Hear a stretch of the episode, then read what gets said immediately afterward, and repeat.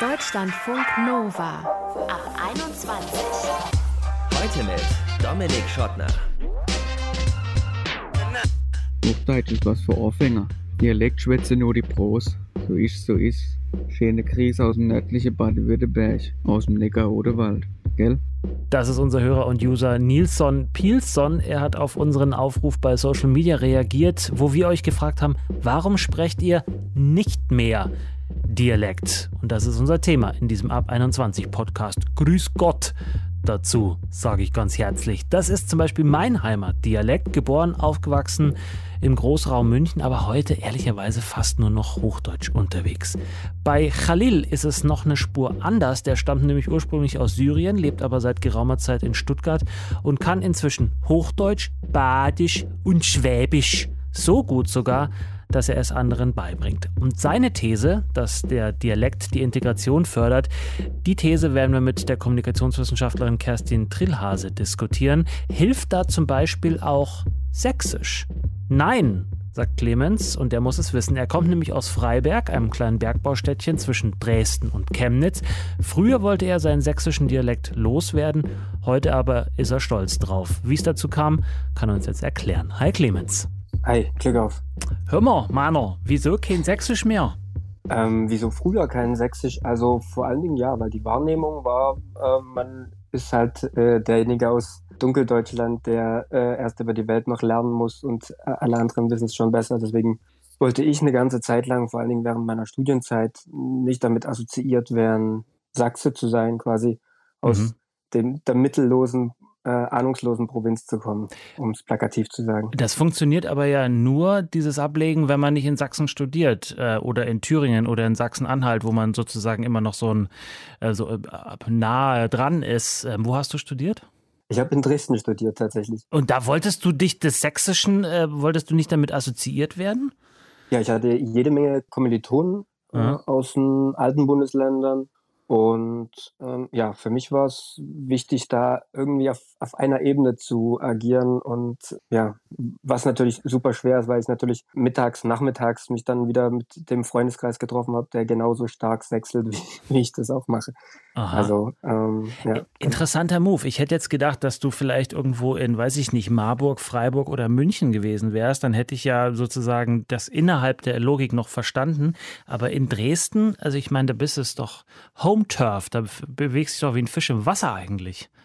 Eigentlich schon, zumindest in der Freizeit, ja. Als äh, wenn man der sächsische Clark Kent sein darf, dann ist das okay. Aber wenn man äh, der Uni Superman sein muss, dann äh, versucht man trotzdem ja, möglichst Hochdeutsch zu sprechen. Das geht vor allen Dingen auch äh, Freunden von mir so, die in Leipzig zum Beispiel studieren. Also die Freunde, die jetzt eine ganze Weile in Leipzig gewohnt haben oder noch wohnen, mhm. Die haben so gut wie gar keinen sächsischen Dialekt mehr. Witzig, weil ich habe in äh, Leipzig studiert und lange gewohnt und ähm, war gerade immer auch mit Freunden oder habe immer noch Freunde dort und äh, auch aus Dresden, aus Chemnitz Freunde, die ähm, jetzt nicht tief, tief sächsisch sprechen, die es aber auch nicht... Ähm, abgelegt haben auf eine Weise. Ähm, welches hast du irgend so ein markantes Erlebnis gehabt, wo du damals sagtest, okay, ich muss es jetzt loswerden oder war das eher so ein schleichender Prozess?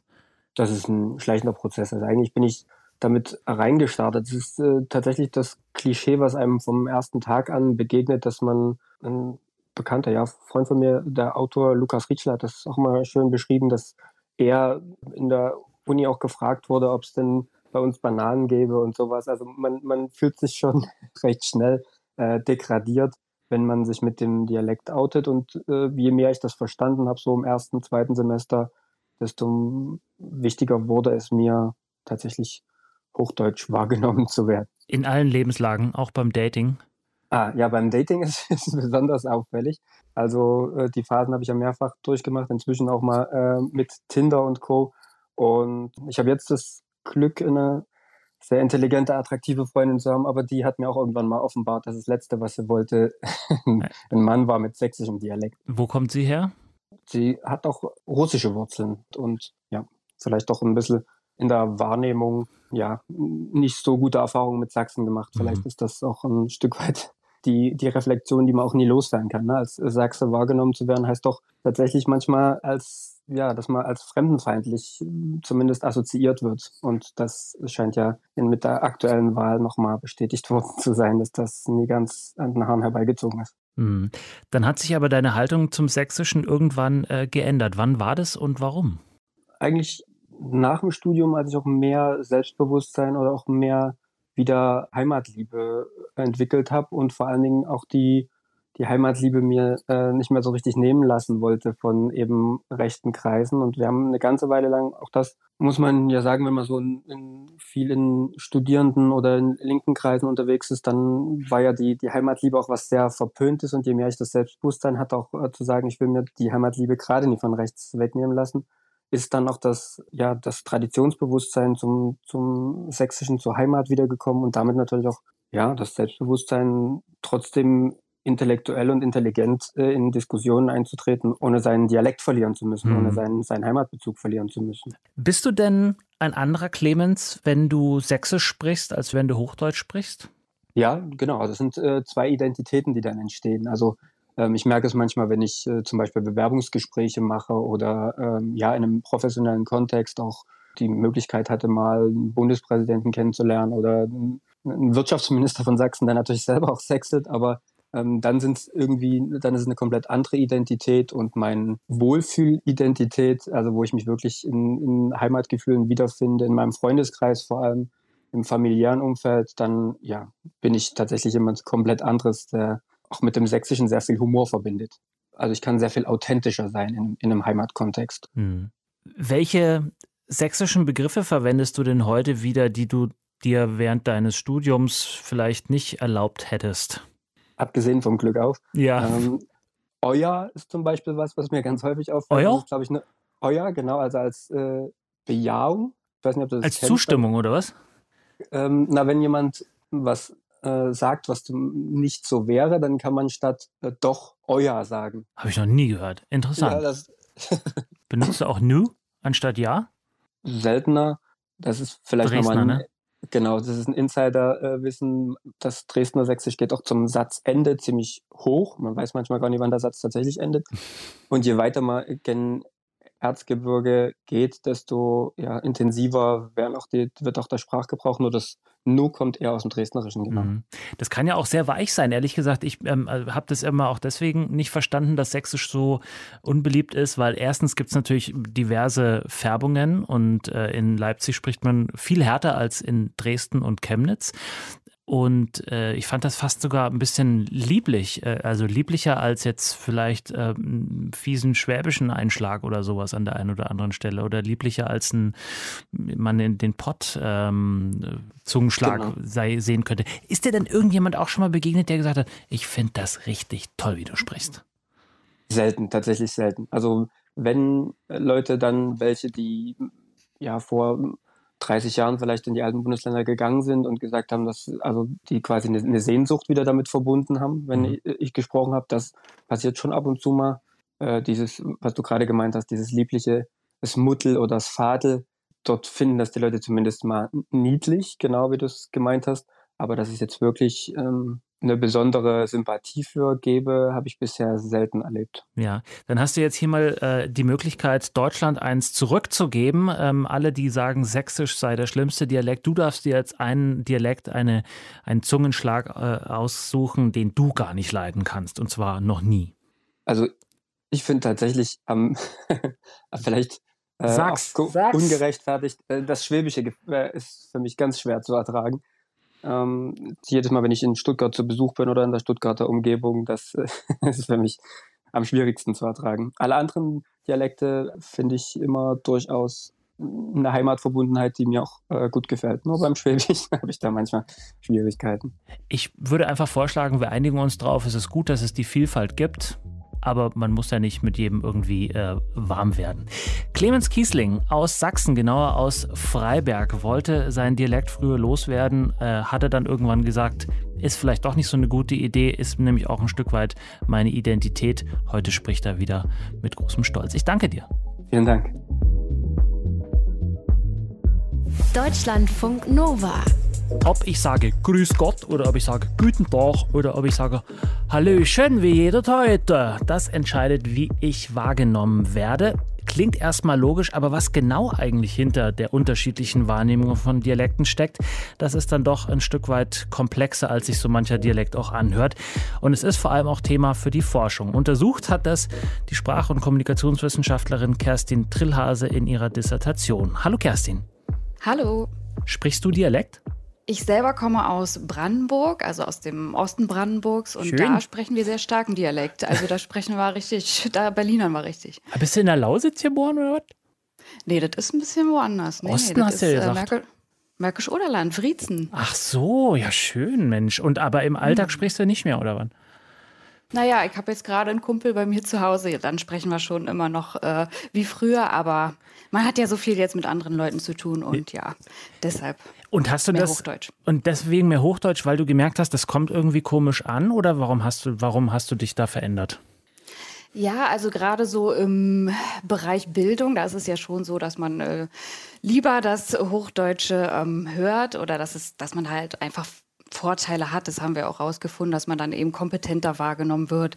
Es wird ja auch überall gefördert, institutionell. Das Hochdeutsche ist präsent überall und ja, deshalb habe ich mich dafür entschieden. Gerade wenn man irgendwie professionell unterwegs ist oder äh, auf der Arbeit ist, dann lieber Standarddeutsch zu sprechen. Mhm, Aber an diesem kleinen Wörtchen oder an der kleinen Wendung auf der Arbeit merkt man dann doch, wo du herkommst. Das würden äh, Leute vielleicht aus Bayern oder Baden-Württemberg zum Beispiel so nicht sagen am Ende. Nee, die würden dann eher sagen in der Arbeit. In also der das habe Arbeit. ich auch öfter gehört. Genau. Genau, Hm. ich würde das zum Beispiel auch sagen.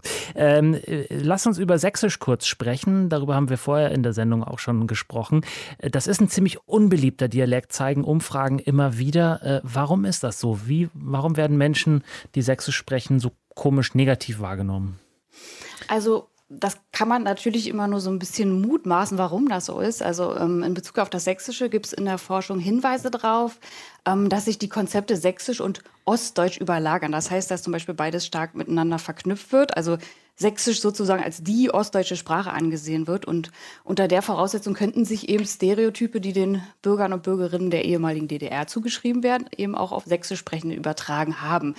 Wenn wir also zum Beispiel sagen, Ostdeutsche wären durch ihre Vergangenheit, keine Ahnung, weniger offen wahrgenommen, dann ähm, ja, verwundert es auch nicht, dass ihnen diese Eigenschaften eben auch ähm, zugesprochen werden, den Sachsen. Okay, aber es gibt ja durchaus in Ostdeutschland, wenn wir schon in diesen Kategorien sprechen, also in den, in den äh, fünf Bundesländern, die immer wieder als neue Bundesländer auch noch äh, 30 Jahre nach der Einheit so betitelt werden, gibt es ja auch noch andere Dialekte. Da gibt es ja zum Beispiel was, was jetzt äh, sowas wie ähm, so ähnlich klingt, wie die Leute in Schleswig-Holstein sprechen, also alle in Meck Mecklenburg-Vorpommern zum Beispiel. Wie kann das sein, dass das alles in einen Topf geworfen wird?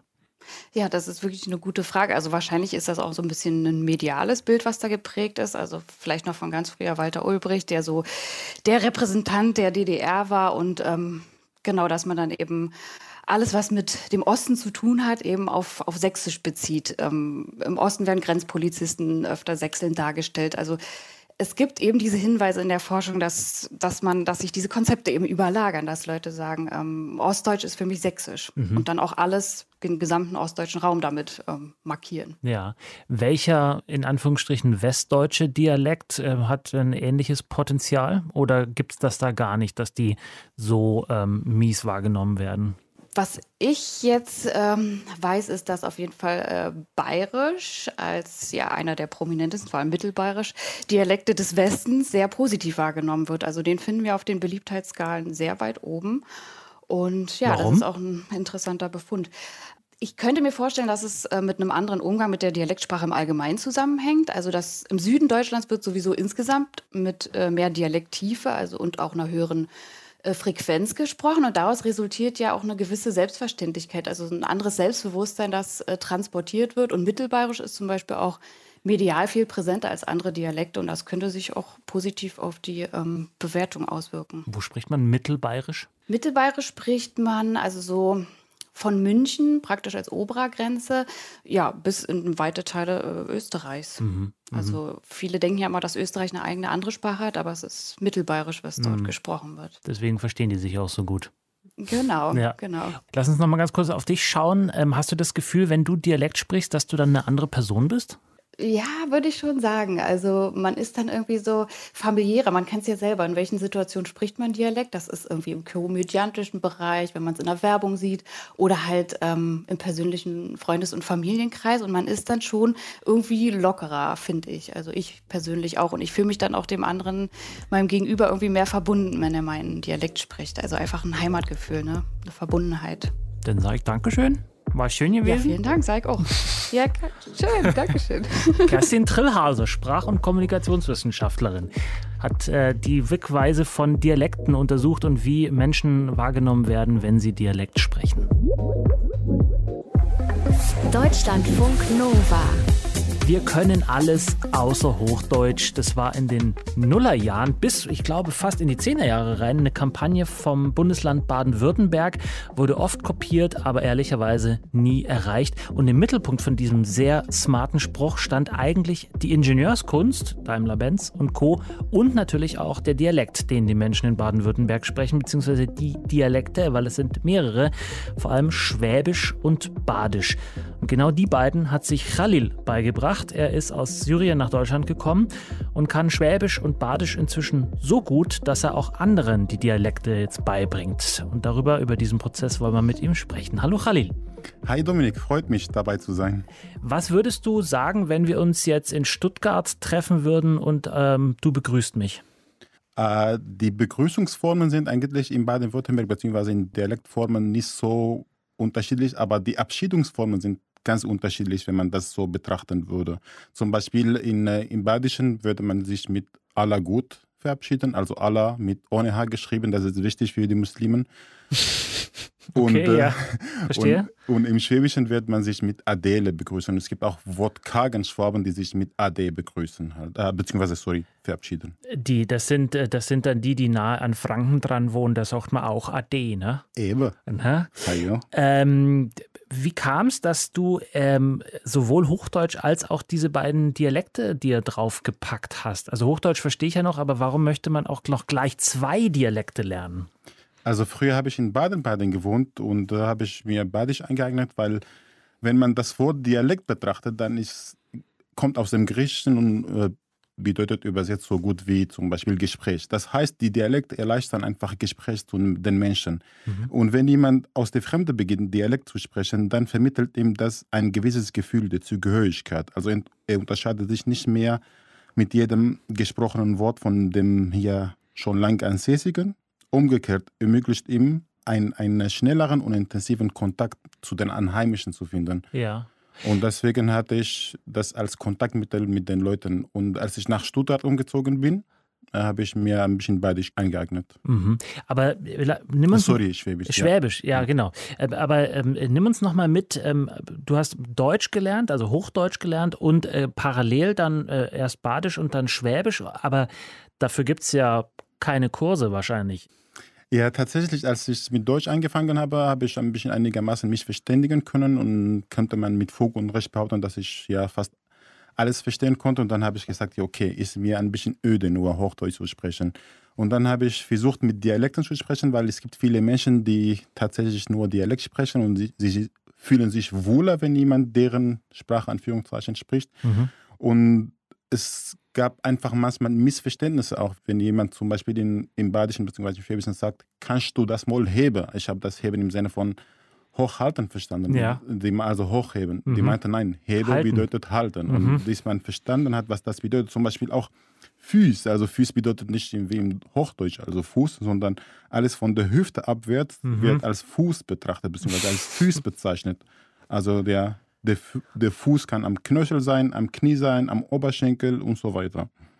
Interessant. Ich glaube, da haben äh, alle Leute außerhalb dieses Dialektraums aber auch Schwierigkeiten. Also ähm, wenn ich, ich komme zum Beispiel aus München, wenn ich sage, mein Haxen tut mir weh, dann kann das auch das Knie sein oder eben auch mein großer Zeh zum Beispiel, ja, der Haxen. Äh, ähm, da, da, ähneln die sich vielleicht am Ende. Aber trotzdem, ich, was ich noch nicht so ganz verstanden habe, ist, äh, wie hast du dir das beigebracht? Also hast du da KollegInnen gefragt, bitte bringt mir mal Wörter bei und ähm, dann üben wir die Aussprache? Oder hast du dir es gibt ja durchaus auch Bücher da, dazu oder YouTube-Kanäle oder wie hast du dir das beigebracht? E eben, ich habe mir auch ein paar Bücher gekauft, weil ich fand auch interessant, das akademisch zu lernen und den Leuten beizubringen.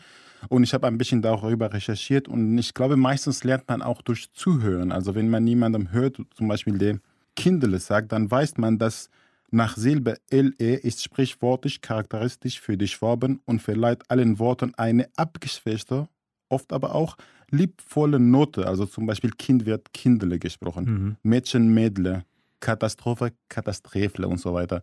Also das ist so eine Verniedlichung. Und wenn man das hört, dann weiß man, was damit gemeint ist halt. Mhm. Und äh, meistens auch wird die Aussprache anders. Zum Beispiel A wird O ausgesprochen. Zum Beispiel, sie sagen nicht mal, sondern Mol. Äh, dieses, dieses lang gedehnte O wird dabei zu sprechen wie das A im englischen Wort low halt. Ah, okay.